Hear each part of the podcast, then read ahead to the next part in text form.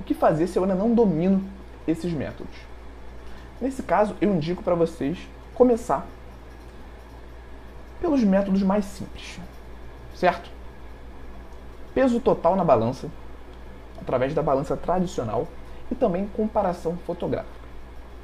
Ah, Igor, isso quer dizer que eu não vou utilizar os outros métodos, não vou utilizar o adipômetro, não vou utilizar a balança de bioimpedância? Não, não quer dizer isso. Mas se você ainda não domina as outras formas de avaliação nutricional, eu indico que você considere como seus principais parâmetros para analisar esse paciente a balança com peso total e a comparação fotográfica. Ah, Igor, esses métodos são superiores aos métodos anteriores que você descreveu? E na minha opinião a resposta é que não.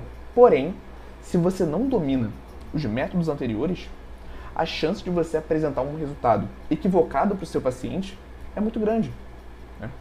E hoje em dia o nosso paciente ele não é bobo. Né? Nós não podemos tratar o nosso paciente como se ele fosse bobo.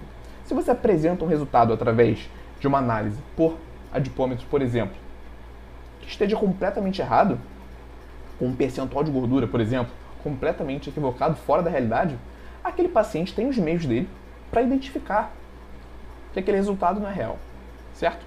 E desse ponto de vista, é muito pior o paciente visualizar um resultado errado, sabendo que está errado e que você fez, do que você considerar outros métodos mais simples, mas que também podem ser é, eficazes.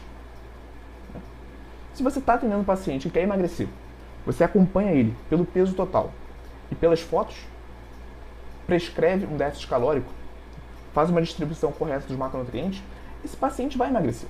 Você consegue acompanhar esse paciente você consegue visualizar os resultados dele através desses dois métodos, certo? Então, eu indico, eu acho melhor você usar esses métodos se você ainda não domina os métodos anteriores.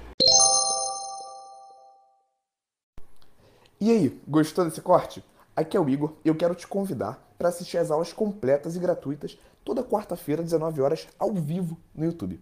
Para participar, é só você se inscrever no link que está na descrição desse episódio do podcast e nos vemos lá quarta-feira, 19 horas, ao vivo no YouTube.